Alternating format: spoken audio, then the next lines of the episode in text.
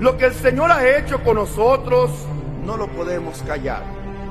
No podemos ignorarlo, porque esta obra no se hizo en un rincón. Esta obra es manifiesta al mundo y a las gentes.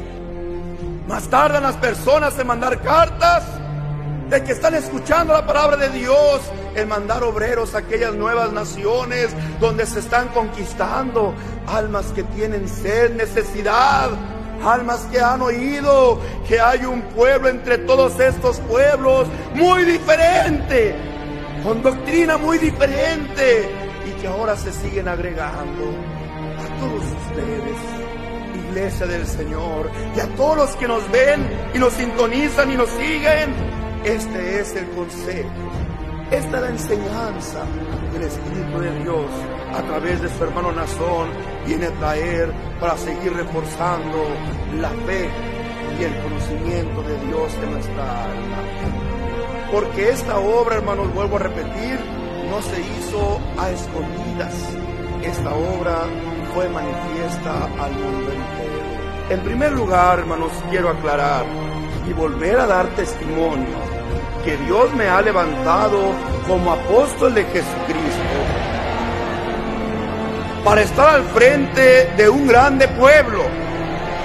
Sí, hermano, la iglesia sobre la cual el Señor me ha puesto es muy grande, muy hermosa, es un pueblo muy numeroso. En segundo lugar, hermanos, me, ha me hizo una promesa que yo he repetido en sin número de ocasiones. Cuando él habló a su hermano y me dijo, si hoy ves este pueblo grande, yo lo he de multiplicar aún más.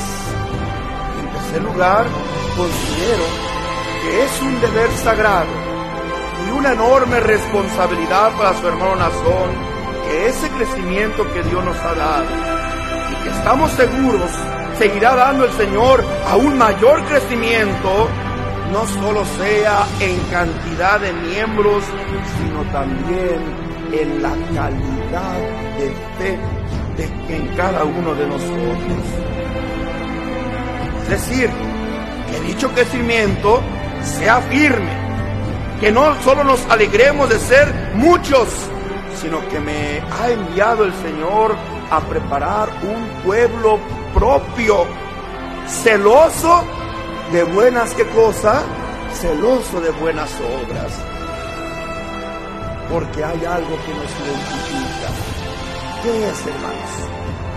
Nuestras obras, nuestros hechos.